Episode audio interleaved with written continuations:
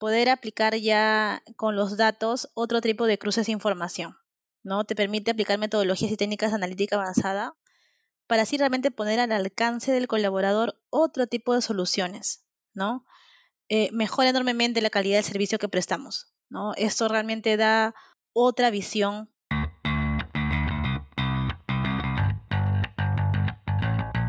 Hola, soy Diana Yauri y esto es Innovación para Todos, conversaciones con expertos.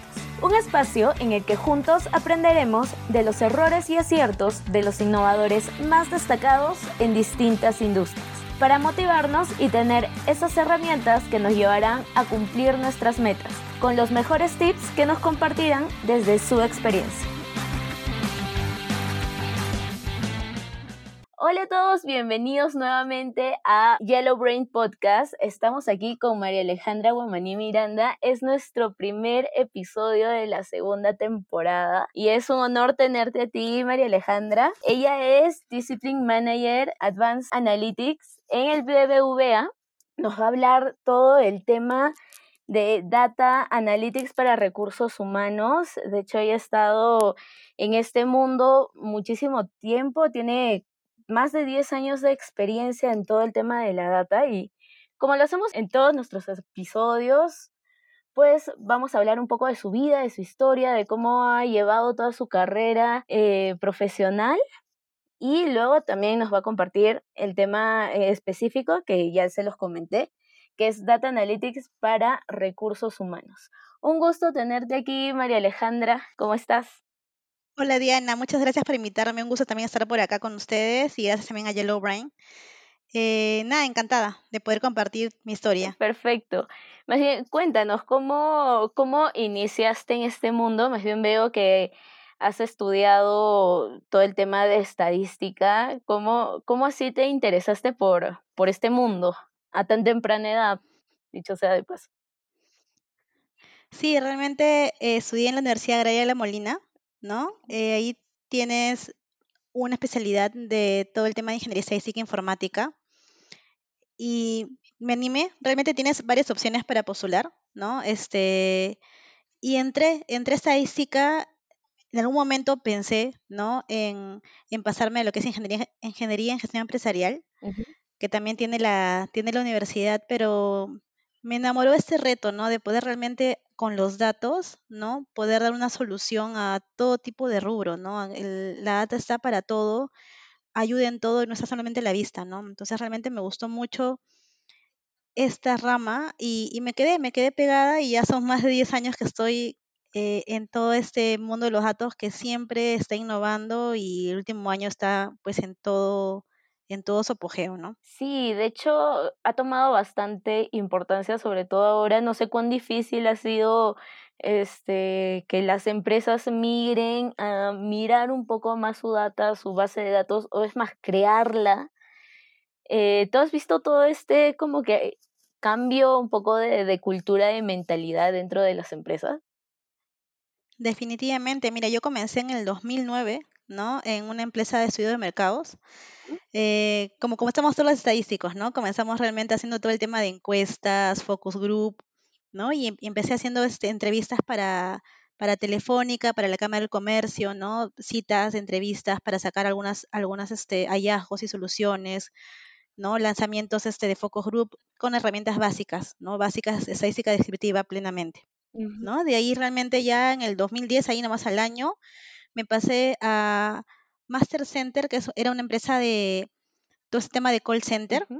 Y realmente eh, es una empresa muy pequeña en la cual aprendí bastante. Realmente tuve la oportunidad de hacer todo el tema de, eh, de Excel, pero a profundidad, ¿no? Un tema que te enseñan en la universidad, pero realmente en la, en la cancha ya es donde le sacas todo el jugo a esta herramienta que no es estadística, pero realmente te da un comienzo, ¿no? Para realmente hacer con los números algo visible, ¿no? Entonces realmente ahí trabajé mucho el tema de campañas financieras para Credit Scotia y Scotiabank.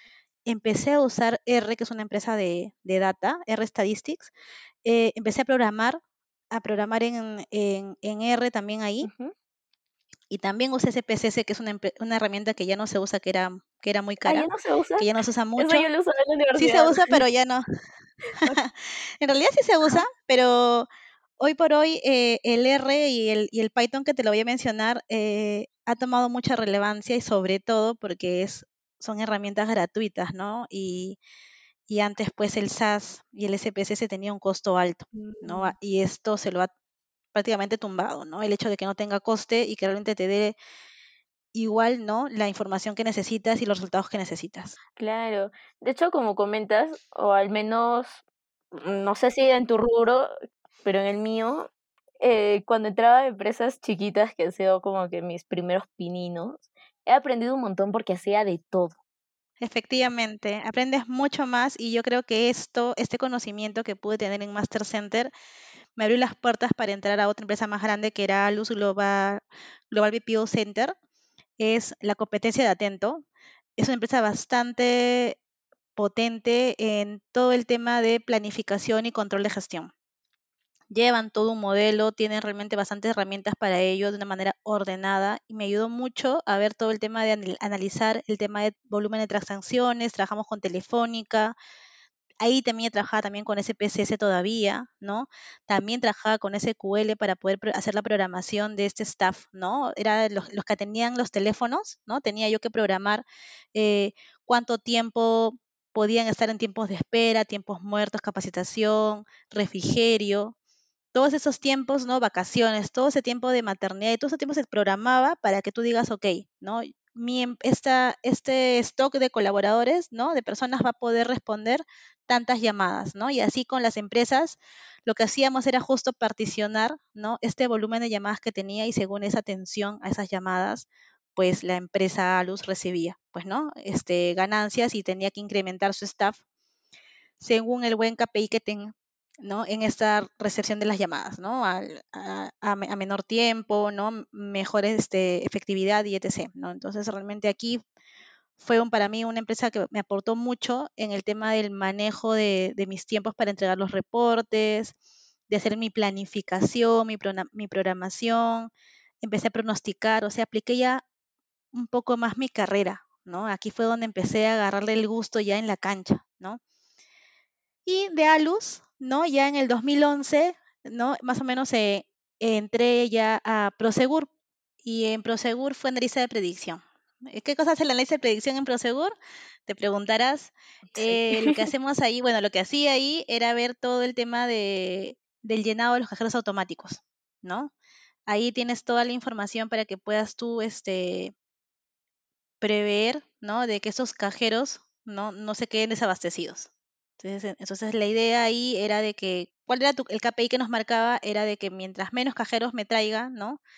Sin remanente, pues mejor estaba yo realmente haciendo el trabajo. Entonces había una herramienta ad hoc para Prosegur, ¿no? En la cual se hacía esta predicción y pronóstico de saldos y consumos de cada cajero automático para su llenado, ¿no? Y esa programación. Era la herramienta, ¿no? No podíamos trabajar con otra herramienta, no podíamos hacer realmente algún cambio, porque como era algo delicado, dinero, ¿no? Eh, no se podía hacer ningún cambio, ¿no? Con esas, ¿no? Con, esa, con esas ideas realmente justo se me da la oportunidad, ¿no? De trabajar ya para la banca. ¿no? Eso fue en el 2012, te estoy hablando, entré al Banco Falabella a ver inteligencia de clientes. Realmente me encantó esta propuesta, ¿no? El tema de dirigir todo el tema de planes, planes de analytics para campañas, cartera de clientes, proyectos de segmentación, carterización. O sea, era el mundo que realmente, pues, a cualquiera de data nos gusta, ¿no? Tenía toda la información para hacer campañas de emailing, facturación, SMS, marketing directo. Pues aquí le metí las ganas y empecé, eh, empecé a hacer proyectos. Aquí fue cuando me titulé, ¿no? Justo también en Banco Falabella fue cuando me titulé. Eh, y realmente fue una gran oportunidad de aprender, ¿no? De aprender realmente cómo se maneja todo el sistema financiero, eh, la terminología también para el tema del sector financiero, la, toda la data ¿no? de la RCC, que seguro que algunos dateros me estarán escuchando, ¿no? toda esta información de la RCC, de todas las deudas que tenemos todos de la población, cómo toda esa, toda esa información se trabaja realmente para poder dar el mejor producto para nuestros clientes. Y de Banco Falabella, después de ya más de tres años, me invitaron a Interbank, ¿no? Y en Interbank estuve como analista ya senior de de, también inteligencia de negocios, pero no para banca personas, sino para banca empresas. Entonces, toda mi visión, mi chip, ¿no? De todo lo que era cliente, ahora mi cliente eran las empresas, las pymes, ¿no? La banca empresa, gran empresa, ¿no? Entonces, toda la, todo lo que hacía era, ah, era ahora enfocado a este otro sector. Aquí ya estaba ya netamente todo el tema de analítica avanzada, ¿no? Ya pertenecía al equipo de analítica avanzada, vi crecer al equipo, comenzamos siendo dos personas y cuando me fui después de tres años, ya eran creo que más de diez, y era un equipo que se vi cómo se construyó un equipo, ¿no? Desde cero, ¿no? Todo ese tema de, de gobierno de datos, de reportería, de analítica avanzada, ¿no? Realmente desde sus inicios éramos solamente tres, cuatro haciéndolo todo a la vez. Y cuando me fui de ahí realmente me gustó mucho cómo creció el equipo, cómo se empoderó, sacó proyectos diferentes que daban soporte a toda la estrategia en base a datos para toda la banca comercial de, del Banco Interbank, ¿no? Entonces realmente ahí fue ver todo el tema de fuga, de, aplicar este temas de, de, analítica avanzada también para modelos de propensión a la fuga de nuestros clientes, análisis descriptivos, modelos estadísticos, eh, generando quick wins, ¿no? Para que estén orientados a la toma de resultados inmediatos. Ahí empezamos a usar Python y Power BI, herramientas que hoy por hoy están pues en, en boca de todos, ¿no? Son herramientas free que son más fáciles de usar, son gratuitas y al final te dan resultados muy buenos. Y también vi todo el tema de rentabilidad, análisis de RFM. Realmente aquí fue donde apliqué ya pues todo, todo lo que había estado aprendiendo en Banco Falabella lo pude aplicar aquí, pero ya con el foco para la banca empresa. Empecé ya a dar realmente otro tipo de entregables, ¿no? Gendarme con el, con el comité de, área, con el subgerente y el gerente del, del, área para entregarle los proyectos, ¿no? Ya era realmente justo ya poder vender tu producto, ¿no? Generalmente uno de data y como ha sido mi recorrido, tú empiezas pues mm. tú y tu computadora, ¿no? A entender tus datos, ¿no? A poder realmente hacer toda la limpieza de información, pero no estás realmente en la venta de tu producto final, ¿no? O, así era hace, hace años, ¿no? Hoy por hoy ya no es así. Hoy por hoy ahora estamos volcando, ¿no? A ser data scientists, ¿no? Antes éramos ingenieros de sistemas, ingenieros estadísticos, ¿no? Ahora este nuevo foco te hace esta visión de estos skills blandos, que son los que nos están, este, estamos realmente desarrollando en la cancha, ¿no? En la universidad. Y eso es lo que yo creo que está faltando, es que puedas también formar a, estos, a estas personas eh, de este rubro, ¿no? De, que son más hard, más duro, ¿no? también con habilidades blancas, blandas, perdón, porque en la cancha se necesita, se necesita esta, esta, esta habilidad para vender y para poder transmitir lo que tus datos quieren decir, ¿no?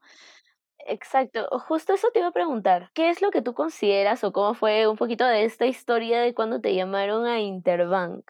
¿Te llamaron por, por todos tus skills de saber utilizar la data y todo eso? ¿O viéndolo un poquito más de retrospectiva, no sé, eh, puedes decir que también vieron un tema de skills más, más blandos. Yo creo que para el rol, Diana, para el rol de, de, de Interbank, en el, en el, que estuve antes justo de entrar a BVA, ya era realmente tener toda esta parte de skills blandos, ¿no? Y te estoy hablando en el pasado, ¿no? Porque hoy por hoy ya este, esos soft skills se buscan en cualquier rol, ¿no? Realmente no tiene dependencia si eres un, un rol de algún jefe, ¿no? O un especialista, sino todos ya tenemos que tener el empoderamiento para realmente la toma de decisiones, para poder hacer que esto empujar, ¿no? Empujar el barco todos juntos, ¿no? Entonces realmente antes se tenía otra visión, ¿no? Y hoy por hoy este, se está buscando tener esos skills y cuesta, ¿no? Encontrar en este sector el, se puede decir, paquete completo, ¿no? Que lo que es un data scientist, el que le llaman hoy por hoy, que tenga las habilidades de programar, las habilidades un poco de sistemas y también las habilidades de comunicación, de vender su producto. Exacto, porque justo... Porque no vale que tengas tú, sí, justo. Es el tema de, de que o sea, a veces cuando hablas con una persona que está muy metida en números y en sistemas y en todo eso, te habla en su idioma. Y veces es como que, ok, ya entendí más o menos, pero como que te da roche preguntar y, ok, te vas así. Entonces es muy importante, como dices, que, que tengan este poder de comunicación, de saber eh, expresar sus ideas y qué es lo que realmente la data está diciendo, pero en cristiano. Para que las personas lo puedan entender, las personas que, que van a usar esa data puedan tomar decisiones y este, utilizarlas de verdad, ¿no? Como dices, antes era el tema de que, ok, los data scientists están en, en una parte, ellos con, con, su computadora, sus análisis y todo, y en otra parte está pues todo el equipo. Entonces a veces se ve como que eso, pero qué bueno que ahorita es este es todo integrado, porque eso es lo que se necesita, ¿no? Sí, en esa, en esa línea vamos. En esa línea vamos todo, todo el sector de data, estamos apuntando, justo por eso salió ese nombre, nuevo nombre de Data Scientist, ¿no? Porque lo que busca es que también tengan esas otras soft skills para que realmente estén amarrados, alineados, ¿no? A la estrategia, al negocio, ¿no? No, no hablen su único lenguaje, sino hablan el lenguaje, el lenguaje común, ¿no? Esa es, esa es la idea. Y bueno, pues eso fue ya hace más de dos años y medio, ¿no? Que estoy ahora en BBVA. Yo entré a BBVA como especialista de inteligencia analítica, ¿no? Eso fue hace dos años y casi ya tres años. Y de ahí hubo un cambio en toda la estructura de, del banco, todo el modelo, ¿no? Nos pasamos de puestos a roles y pasé a formar parte de la COE de Data Scientist de la disciplina de data. Ahora pasado unos cuantos meses, serán seis meses, y nos enviaron, tuve la oportunidad de viajar a España a conocer a todas las, a todas las personas que veíamos data de recursos humanos en, en BBVA. Realmente la propuesta que me hicieron de pasar de Interbank a BBVA para ver de banca empresas, ¿no? Como te comenté, ¿no? De banca personas a banca empresas, a pasar a ver a los colaboradores, realmente me, me encantó, ¿no? Esta, esta, propuesta de ver directamente, ¿no? Los resultados de mis análisis, palparlos, ¿no? Como yo, yo también como colaboradora. Me gustó, así que acepté el reto. Como te comento, eh, terminé viajando, ¿no? A, a España, conocí a todos mis pares, y todos pues con toda la visión de, de cómo hacer data en recursos humanos, ¿no? Todo lo que nos falta, todo lo que podemos hacer, ¿no? Habían visiones de largo plazo, pero mucho que atacar en el corto plazo. Eh, ahí fue donde me regreso a Perú y me encargan la disciplina, ¿no? Completa de Discipline Manager Advanced Analytics para realmente hacer realidad todo este mundo de la data en recursos humanos, ¿no? Y ahí es la, la historia, pues, ¿no? Porque realmente ya agarro todo, todo el tema de data, ¿no? Yo siempre he estado como que viendo toda la parte uh -huh. analítica, ¿no? Comencé viendo reportería, viendo la parte analítica. En Interbank palpeo un poco de todo el tema de gobierno, de información, cómo se trabajaba esto. Y pues ahora tenía el reto de ver esas tres aristas, ¿no? ver hacer data en completo, todo el tema de esas tres fases que te decía, ¿no? Del gobierno de información, de la, la, la reportería como tal, analítica avanzada para recursos humanos. Y, y, en realidad en el Perú no había mucho de dónde jalar, ¿no? Esto es una rama Nueva. que ahorita, ahorita está en apogeo, pero hace un año, hace un año estaba justo naciendo. Entonces realmente este, hemos estado pues buscando y yo creo que como BBVA estamos bastante avanzados y, y, el reto que tenemos todavía tiene para rato. Claro, de hecho, sí, como dices, de alguna manera este tema de la pandemia y todo esto ha, ha hecho que hasta las personas que no veían temas de data o temas digitales ni nada de esto puedan como que voltear a ver y decir, ok, sí está viniendo el futuro, desde el mismo hecho de empezar hasta usar Zoom, como que creo que ya toda la gente de alguna manera se ha concientizado más con lo importante que puede ser la data, con lo que, lo que te puede facilitar la vida, este, si lo utilizas bien. Entonces, sí, justo dentro de las entrevistas también de la primera temporada, me ha dado cuenta bastante de esto, que ya la, la gente se está concientizando de la importancia que tiene utilizar unos buenos datos, sobre todo, ¿no? Porque si no, no puedes tomar una, una buena decisión. La tomarías un poco, la tomarías un poco como, eh, a mi parecer, podría ser tal cosa, o a mi parecer, podría, no podría ser tal otra, pero ya cuando tienes data que te respalda, eh, puedes, puedes decirlo un poco más seguro y a no irte tanto a la deriva. Definitivamente, Diana, te, va, te tiras los mitos, ¿no? Es como que siempre se hizo, se hizo así. Ya, ok, probemos, ¿no? No, que siempre fueron así las reglas para contratar. Probemos, ¿no? Ahora que ya tenemos información, probemos, ¿no? Si por ahí va. Y realmente a veces, a veces se tiras mitos, ¿no? Grandes, eh, que una visión que tenías fija del negocio con los datos demuestras que no, que tiene que, que tiene que cambiar. En realidad, Diana, recursos humanos siempre existió un equipo de data. ¿No? Hoy por hoy los recursos humanos está para todas las, todos los rubros y todas las empresas, ¿no? Desde mineras, ¿no? Salud.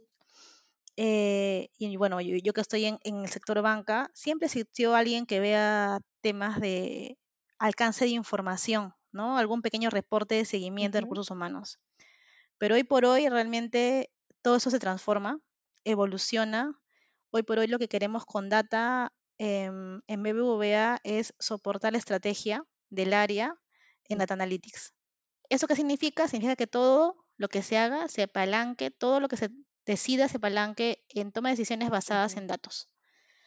¿no? Estamos en plena transformación mm, y, como te decía, hay mucho camino por recorrer.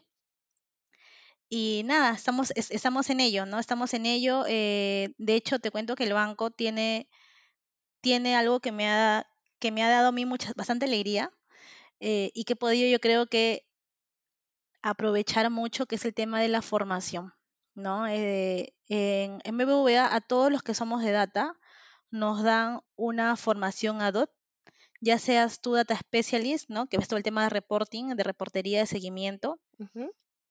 Y si eres también data science, si tienes una información, una formación especial como data science fundamentals, es un mes entero que te forman, ¿no? O sea, que te retiran de tu puesto, ¿no? De tu día a día y te forman un mes enterito en toda la herramienta que tiene el banco. Tiene una herramienta ad hoc que se llama Datio, toda la información, todo lo que tienes que saber de Python para programación, te ponen un proyecto y te ponen ahí también con todo un equipo de data scientists del banco para que realmente en conjunto, uno que te conozcas, ¿no? Quiénes son tus pares en todo el, en todo el, todo el banco y también que puedas realmente voltear a, su, voltear a tu, tu área y agarrarte de un proyecto, ¿no? En base a datos. Entonces, esto te, te tiene pues realmente actualizada, ¿no? Yo para poder hacer recursos humanos, definitivamente no, no, pues no tenía el conocimiento, ¿no? No tenía el conocimiento, o sea, no venía yo con una experiencia de recursos humanos. he tenido varios cursos, el principal, ¿no? Ha sido el de la Wharton, hay un curso de Wharton People Analytics que he llevado con todos los conocimientos porque tú tienes en el área diferentes ramas, ¿no? Tienes todo, todo ese tema de, de Talent Acquisition, que es el tema de reclutamiento, el tema de cultura, el tema de formación, el tema de desarrollo del talento, el tema de compensaciones, nóminas, la gestión del día a día. Entonces, hay diferentes ramas, ¿no? Estructura. Entonces, hay muchas ramas por donde tú puedes apoyar a, recursos humanos. Pero tienes que conocer cada uno de estos pequeños nichos, ¿no? Entonces realmente lo que he tratado yo en estos cursos que he llevado, que han sido, bueno, uno es el la Wharton, pero he llevado otros cursos de manera presencial y virtual para empaparme y conocer todo este mundo, ¿no? Y poder también aportar, ¿no? No solamente pues que que me cuentes, sino también ir con una idea, ¿no? De todos estos términos que hay en este mundo. Y aquí regresamos al tema de las habilidades blandas, ¿no? Porque ahí te desarrollas en todo el tema de las habilidades blandas, más que en el aspecto técnico, nada más en el que puedes sacar como que la información, em, pero a veces pues no estás tan conectada con ella, ¿no? Entonces ahora con, con todo este, con todas estas eh, con todos estos cursos que me comentas que he llevado, me parece súper interesante porque ya puedes aportar desde un punto de vista un poco más fuera de los números o fuera de la data, ¿no? Entonces, justo quería hacerte una, una pregunta eh, que, que siempre tengo así como curiosidad. ¿Cómo hacen con el tema, por ejemplo, de cosas disruptivas? Que un poco en este mundo de la innovación se va buscando que salgan cosas nuevas, que, que sean disruptivas en el mundo y todo esto. ¿La data te ayuda en el tema, o es como yo lo veo, en el tema histórico? Pero ¿cómo puedes saber cómo de acá a un tiempo va, va a cambiar el mercado?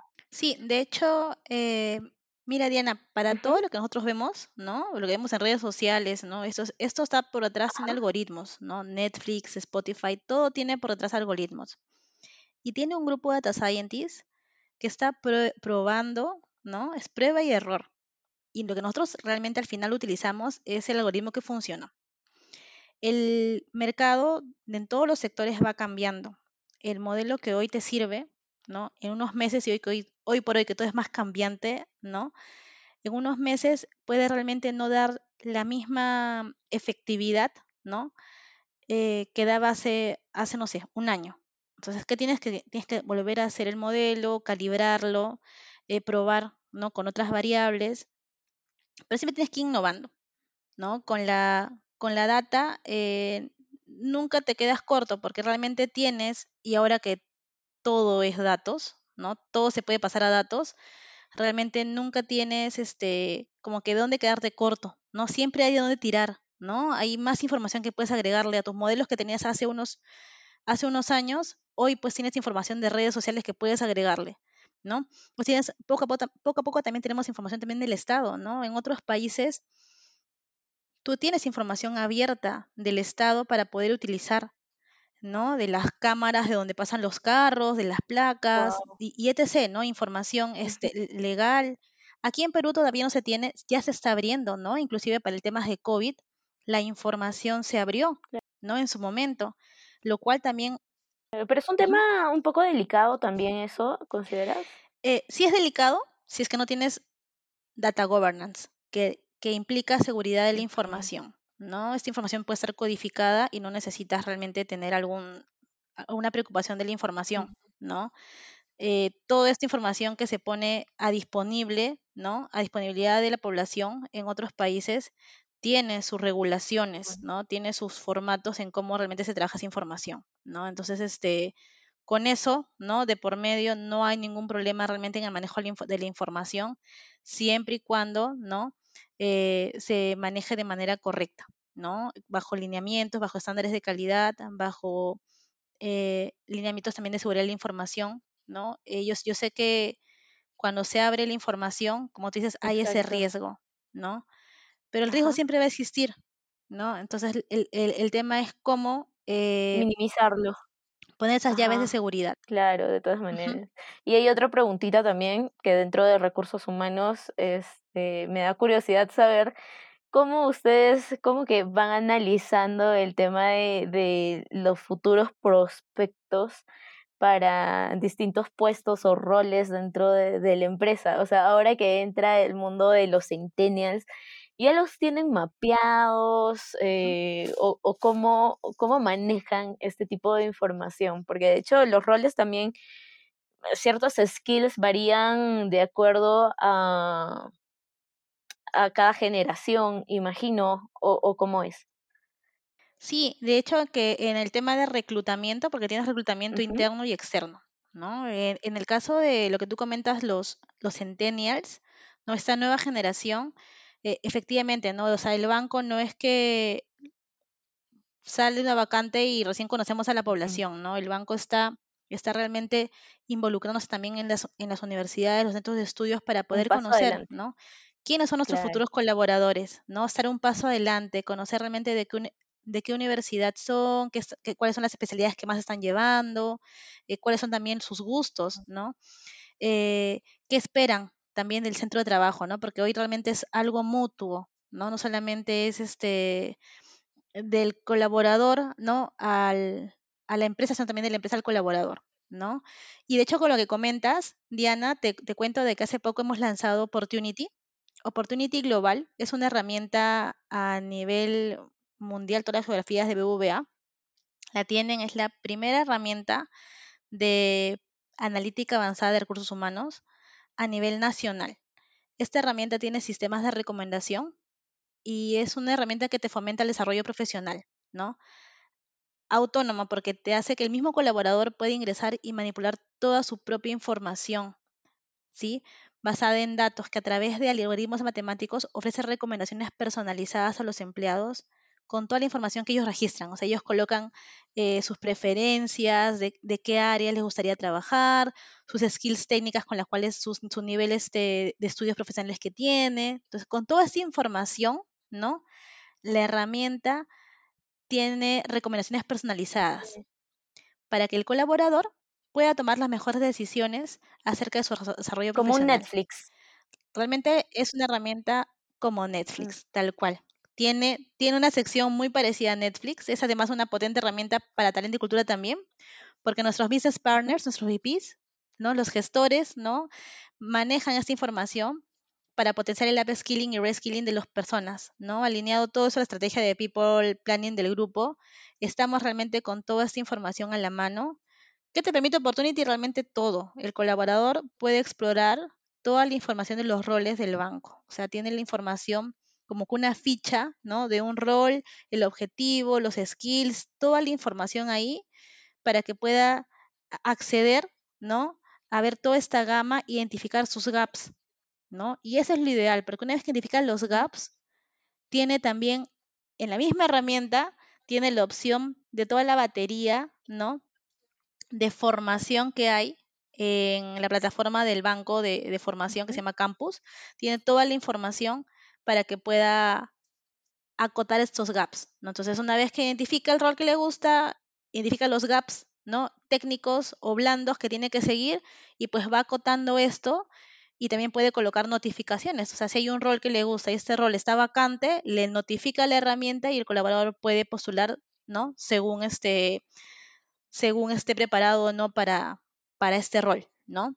Entonces, es una herramienta muy potente, tiene sistemas de recomendación por detrás y tiene bastantes algoritmos que nos ayudan a nosotros a realmente poder eh, decir que somos pioneros en analítica avanzada eh, no solamente tenemos Opportunity, ¿no? Como te decía también, lanzamos el año pasado en plena pandemia el COVID-19 Data Challenge, que fue que con toda la información que teníamos en el banco, también información abierta que había de salud, sacamos un reto a nivel local, ¿no? Solamente dentro de BVA para los colaboradores, para que todos nuestros científicos de datos puedan eh, colaborar, ¿no? Para poder ayudarnos a generar algún modelo predictivo que nos ayude realmente a ver dónde poner foco para la toma de decisiones en esta, en, esta pandemia, ¿no? De cara a nuestros colaboradores para realmente asegurar la, salud, ¿no? La continuidad de negocio, ¿no? Y poder cuidar y poder realmente ver dónde es que compramos este pruebas, dónde compramos. Esto realmente nos ayudó muchísimo para la toma de decisiones.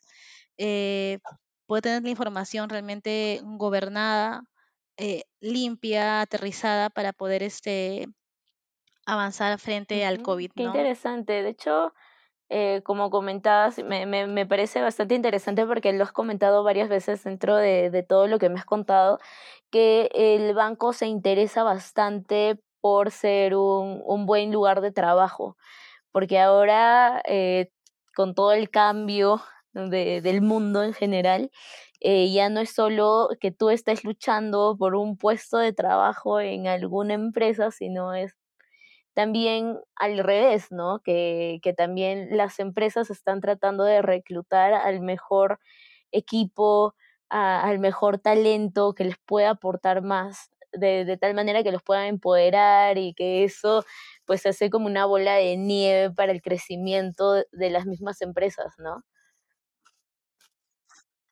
Definitivamente, no olvídate, realmente antes éramos estadísticos, ¿no? Ahora son estadísticos, ingenieros de sistemas, ingenieros industriales, de econometría, hay ingenieros de informáticos, hay un montón, ¿no? De personas que están entrando a este mundo de los datos.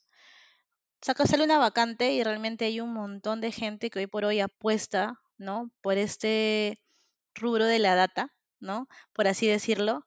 Eh, nos toca innovar, innovar siempre, sale día a día alguna otra librería, alguna técnica nueva, están realmente, este, ya es algo abierto, ¿no? Quien le guste los datos puede trabajar aquí o desde aquí puede trabajar en Turquía, ¿no?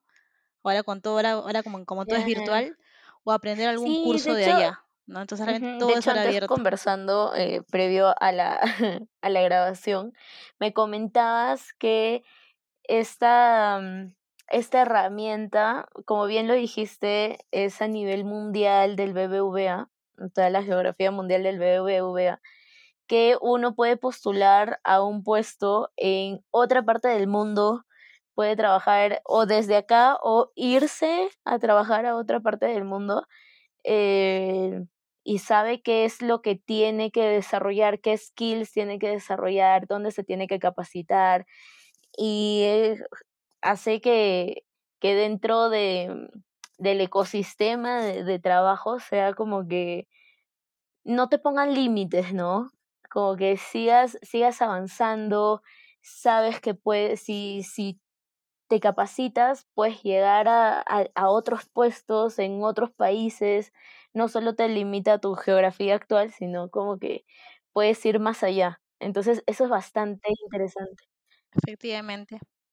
Tanto para roles como para formación. La, toda la formación también se ha abierto también de manera, de manera de todas las geografías. ¿no? Entonces, lo que, lo que puedo hacer en esta herramienta de Campus BBVA, que es la herramienta de formación del BBVA, pues también lo puedo hacer si es que han liberado alguna formación en, pues en España, en México, en Turquía, ¿no? Entonces se puede también abrir toda esa gama de formación para todos los colaboradores del grupo. Pues realmente esto, esto como te decía, una solución de, data no, no, tiene pierde, no tiene pare tampoco, ¿no? Mañana hay una idea innovadora, ¿no? Que suma a esta herramienta, ¿no? Entonces esta herramienta es viva, ¿no?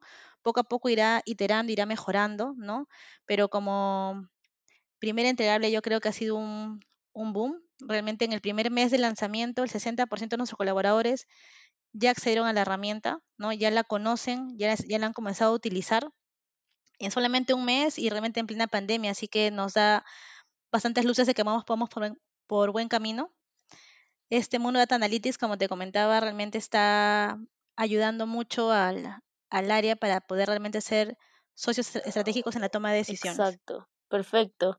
Entonces, nada, muchísimas gracias por habernos compartido parte de tu historia, todo lo que has hecho, de eh, Opportunity también. Ahora vamos a pasar a la segunda parte de este podcast, que es tratar un tema en específico, donde nos vas a hablar sobre Data Analytics para recursos humanos eh, que me comentaste que tiene tres pilares, así que vamos a hablar de cada uno de ellos. El primero es Data Governance. Lo comentaste hace un poquito, hace un rato, pero me gustaría que ahondemos más en este tema. Y Data Governance, Diana, es la base para hacer data en el área. ¿no? Tú te mandas a hacer analítica avanzada, pero hay una base, ¿no? O sea, vas a poder avanzar con tu analítica avanzada, pero va a ser como que un poco más difícil ¿no? Poder productivizarlo, poder realmente eh, hacerlo realidad.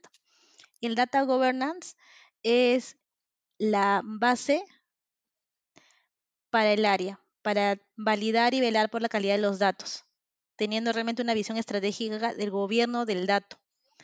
La idea es que contribuyas a, que el área eh, se maneje en base a los datos y para ello tienes que generar en Data Governance, políticas, procesos, metodologías y herramientas relacionadas a la disciplina de, data. ¿Qué haces en ello? Es diferentes aristas que ve esta, este paraguas Data Governance, ¿no? Que es la calidad de la información. Es generar catálogos únicos donde tú tengas realmente claro con qué datos cuentas, qué significan, con, qué, con cuántas frecuencias actualizan, quién es el dueño de cada grupo de datos, ¿no? Para esto es la organización, ¿no? Tienes que hacer una malla para que puedas identificar el modelo de gobierno de datos de tu área. Seguridad de los datos, ¿no? Tienes que tener clarísimo realmente qué se hacen, qué se hacen con los datos, ¿no? Cómo se comparten, cómo se trabajan con ellos, de qué fuentes se trabajan para que realmente tengas esa información segura, sobre todo si es de recursos humanos. También otro, otro punto que ve Data Governance es todo el tema de eh, enriquecimiento de los datos. ¿no? Y este tema de enriquecimiento de los datos va más allá de que si tienes, no sé, pues datos de teléfonos y te faltan completarlos, ¿no? Que los completes, ¿no? Haciendo formularios, campañas, etc. Va más allá de eso, también va a buscar, va a buscar otras fuentes de información, ¿no? Eh, informaciones abiertas en redes sociales, como también información también del banco, ¿no? Puedes buscar realmente qué productos, ¿no? Tienen nuestros colaboradores, ¿no? Y, más información de nuestros colaboradores, ¿no? Entonces, realmente este, es poder enriquecer los datos que tenía talento y cultura, recursos humanos, con más información, ¿no? O, el área que sea, ¿no? Es enriquecerla con más fuentes de información. Otra arista que también ve Data Governance es el tema de arquitectura.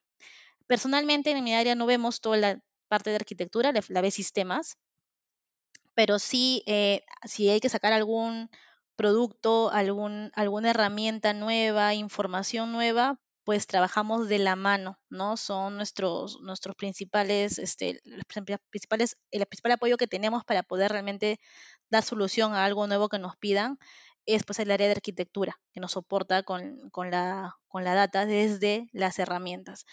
Este es el mundo de data governance. Es el pilar, sobre todo las políticas, ¿no? Que te van a ayudar a que toda el área, ¿no? Esté enganchada con que el dato es un activo. ¿No? Tú mañana te mandas a decir, sí, que me gustaría, que me gustaría analizar, este, no sé, pues, este, el tiempo que toman nuestros procesos de reclutamiento. A ver, pero ¿sabes, sabes tú, como dueño de esa información de reclutamiento, si esa data está limpia? ¿Has volteado a ver tu información? ¿no? Porque sueñas en grande, pero, pero tienes que tener en claro con qué información cuentas, ¿no? Entonces, realmente un, un consejo que podría dar es que realmente vayan de la mano con la persona que ve data en el área para que todas esas ideas, ¿no? Realmente en ese momento que estamos volando, veamos cómo vamos con la información, ¿no? Para que realmente también estemos dando ahí la talla, ¿no? Con, en, la parte de data, ¿no? Entonces no, no, no, cortemos las alas por ahí, ¿no? Sí, que podemos hacer esto y no tenemos información. Y eso, eso no, tampoco hay. Entonces la idea es que realmente este, o hay, pero está totalmente sucio, ¿no? Hay, pero solamente tengo el 20% de la información de ese dato, ¿no? Entonces, no, pues no, no, te sirve realmente mucho, ¿no? Eso es importante, es el pilar. Entonces, el primer pilar sería básicamente que esté segura la información en todo sentido, de que haya un responsable de la información, alguien que, que pueda chequear si, si todo está bien y por el lado también de que la información esté limpia. Así es. Perfecto. Definitivamente este gobierno de datos es la estrategia. La estrategia que, la estrategia que va a beneficiar al área, organización, ¿no? Realmente es, es coordinar, velar por el dato, gestionarlo, ¿no? Es hacer que realmente el equipo entero sepa quién es dueño de cada dato o de cada grupo de datos para que se haga cargo de esa información. Si hay un, tema, volteas, ¿no? Ya, sabe, ya está identificado. Exacto, perfecto, clarísimo. Entonces ahora podemos pasar al segundo pilar que es HR Intelligence. ¿Qué nos puedes comentar sobre este punto? ¿Qué es HR Intelligence? HR Intelligence es lo que todos conocemos como BI, ¿no? Para comercial, ¿no? El equipo de Business Intelligence. ¿Qué hace? Se encarga pues de hacer la reportería, ¿no? La generación de, bases, el mantenimiento de las mismas, ¿no? Actualizarlas, generar por ahí algunos análisis descriptivos y reportes, ¿no? Eh, como te decía hace un momento, en toda área de recursos humanos siempre hay alguien que ve data, ¿no? Y esto lo viene haciendo ya. La cosa es a, es, a estas soluciones que venía a hacerlo, realmente hacerlas eh, como que más tangibles, ¿no? Hacer unos únicos dashboards que ayuden realmente al seguimiento de los KPIs estratégicos del área, ¿no? Y que se define esto en conjunto con el equipo, ¿no? Es hacer eh, dashboards donde las personas de todo el área puedan decir, ok, yo necesito esta información. Entonces entren a la herramienta, ¿no? A este dashboard y se autosirvan de información. Herramientas do it yourself, ¿no? Que realmente hagan que al final el equipo de data no se desgaste, ¿no? Diariamente en entregar algunos cuantos datos que le van pidiendo, sino que realmente consolide y poco a poco haga de este único dashboard una herramienta de autoservicio. Exacto. Entonces, este HR Intelligence se convierte en eso, ¿no? En un área o un equipo que genera soluciones, ¿no? Eh, do it yourself, que permitan identificar insights y tomar decisiones puntuales, ¿no? En base a los datos. Sí, de hecho, aquí es bastante importante el tema del engranaje, ¿no? Entre todo el equipo de data y los demás equipos que vayan a utilizar esta información, porque el equipo de data tiene que saber específicamente cuáles son los KPIs para que puedan dar una información más enriquecedora, para que puedan tomar unas mejores decisiones, ¿verdad? Efectivamente, todo, todo lo que hacemos en el equipo de data tiene que estar de la mano con el stakeholder o con los stakeholders, ¿no? Todo. todo lo que te, o sea, tú no te inventas, tú no te manejas solo, no te inventas solo, ¿no? Tienes que estar de la mano con la estrategia del área, con la persona, la persona o las personas que lo van a usar, ¿no? Aquí te cuento, generamos un dashboard. Ese dashboard no nació solo, nació de un taller de design thinking que hicimos con el equipo. Todos los VPs participaron, los business partners participaron en el, en el área. Y hicimos un, todo un taller dinámico ¿no? de design thinking donde realmente se pusieron en los zapatos de sus principales clientes internos para realmente poder inclusive, ¿no? Hacer con ellos las gráficas, qué cosas les gustaría ver, qué cosas es lo que más les piden en sus reuniones cuando van con los líderes, ¿no? De cada área, qué cosas les piden. Entonces, graficaron junto con nosotros y ahí cruzamos la información dijimos, ok, de todos, ¿no? Priorizamos lo que todos necesitan primero, ¿no? Y así poco a poco fuimos realmente trabajando las gráficas, ¿no? Eh, priorizando también la limpieza de información, ¿no? ahí haciendo todo el cruce de la necesidad que tenían todos ellos. Y esto, ¿sabes qué hace? Garantiza pues la eficiencia y sobre todo el foco en hacer realidad nuestro plan, ¿no? El plan que tenemos en, en el área. Genial, yo creo que está clarísimo el tema de HR Intelligence. No sé si quieres añadir algo más o ya pasamos al tercer pilar. No, dale, dale, avanzamos. Yo creo que está clarísimo el tema de HR Intelligence para poder hablarles del, de creo que la, la, lo que hoy está vendiendo más, ¿no? Que es todo el tema de analítica avanzada. Exacto. ¿Qué nos puedes comentar sobre el tema de Advanced Analytics o analítica avanzada? Mira, analítica avanzada es el, es como que el, no es el último escalón, porque hay más escalones en el tema de data, pero es uno de los últimos escalones, ¿no? Es poder aplicar ya con los datos otro tipo de cruces de información, ¿no? Te permite aplicar metodologías y técnicas de analítica avanzada para así realmente poner al alcance del colaborador otro tipo de soluciones, ¿no? Eh, mejora enormemente la calidad del servicio que prestamos, ¿no? Esto realmente da otra visión, ¿no? Otra visión en los KPIs que vienen manejando constantemente, perfilamiento, es aplicar este tema de chatbot, este tema de opportunity que, opportunity que te mencioné, eh, análisis históricos y análisis también de predicción, ¿no? este otro mundo de analítica avanzada es lo que hoy por hoy no estamos ya haciendo con Opportunity y con otros proyectos que estamos planteándonos hacerlo en el equipo. De hecho, hay bastantes ideas, ¿no? Y benchmark que también hacemos con dentro y fuera de BVA para poder eh, dar algunas soluciones, algunas ideas de qué cosas se puede hacer en esta rama. Eh, en analítica avanzada hoy por hoy lo que estamos haciendo es eh, trabajar desde desde la, lo que te decía, ¿no? Toda la formación, ¿no? De nuestros colaboradores para que ellos estén ejecutando en una herramienta única en el banco para poder realmente trabajar este, toda esta programación de analítica avanzada. Estamos ya eh, con esta solución que te comenté de Opportunity. Este es un gran ejemplo, ¿no? De que se puede hacer ya People Analytics. De hecho, comentarte de que People Analytics lo conocen como justo como el tema de analítica avanzada, ¿no? Para recursos humanos, ¿no? Esto viene a ser People Analytics, viene a ser una profundidad del análisis de la información, otro tipo de entregables, ¿no? Más robustos, eh, no son entregables de corto plazo, como es lo de HR Intelligence, son entregables que toma más tiempo hacerse, son análisis de la información ya con programación por detrás, ¿no? Este, realmente este último escalón, ¿no? Te sirve realmente para poder proponer al equipo, ¿no?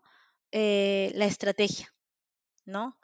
Proponer por dónde, por dónde podemos ir, ¿no? A darle otro foco a la toma de decisiones, ¿no? Para esto es este todo el mundo de analítica avanzada, y en eso estamos. Estamos este, realmente explorando. Hay mucho por hacer en todos los diferentes aristas de recursos humanos, eh, desde cultura, organization, eh, reclutamiento, nómina, compensaciones, beneficios, ¿no? Hay, hay muchas ideas por hacer y tenemos también el, el, apoyo de todo el equipo para poder hacerlo realidad, ¿no? Entonces estamos este, a por ello. Exacto, perfecto. Entonces, de hecho, estos tres puntos estos tres pilares se retroalimentan, ¿no? Como que no es que haya uno más importante que el otro, porque ahora que lo veo es que si no hay data governance, este, la analítica avanzada no se podría realizar. Y si no hay analítica avanzada, entonces por gusto está lo, lo demás, igual con lo de HR Intelligence. Entonces, me parece bastante, bastante interesante eh, los tres pilares que nos has comentado y que nos has compartido hoy día. A mí me ha quedado clarísimo. Igual, si alguien tiene alguna duda, nos puede escribir en nuestras redes sociales. Y ahí de repente te, te voy a estar este, molestando, María Alejandra, para que nos estés ayudando a contestar algunas dudas. Encantada, Diana. Y bueno, no, perfecto. No sé si quieres añadir algo más para ya ir cerrando este episodio. Nada, agradecerte por el espacio, Diana, y, y de hecho, eh, invitar ¿no? A todos nuestros centennials, ¿no? Que están entrando a este mundo de los datos, a atreverse, ¿no? A, ir a todos los rubros que hay abiertos para nosotros, ¿no? No solamente es este, el área comercial, de, hay el sector salud, el sector minero, eh, recursos humanos, ¿no? Y, y, en todos esos van a encontrar un reto, ¿no? Pero este reto nos va a ayudar realmente a aprender mucho más de todo lo que se puede hacer con los datos, ¿no? No, no solo es modelar, no solo hacer modelos predictivos, sino realmente es eh, desde, como te comentaba, desde el activo que es el dato, ¿no? Para poder realmente proyectarnos a, pensar en grande, ¿no? hacer estas, estas ideas innovadoras, ¿no? Y, y sobre todo ir, ir, ir afuera y poder realmente conocer todo lo que hay de data. También invitarlos a no dejar de capacitarse, ¿no? Hay mucha información, más allá de las que aprendemos en nuestras matriz, ¿no? Donde hemos estudiado todos, hay mucha información afuera y invitarlos a no parar, ¿no? Porque eso tiene de, largo y realmente está, está de moda, como dicen, ¿no? Exacto, sí, de todas maneras. Como, como te lo comenté al principio de, del podcast, creo que ha tomado muchísima importancia ahora que todo está migrando a lo digital porque ya no se puede hacer muchas cosas presenciales. este, y la data para todos los rubros. Creo que no conozco algún rubro en el que no se utilice data o que no sirva la data. Creo que es bastante, bastante importante para la toma de decisiones. Así que muchísimas gracias por habernos compartido toda esta información. Ha sido un episodio bastante enriquecedor a nivel pues de, de entender cómo funciona todo este mundo de la data. Y muchísimas gracias. Gracias, Diana.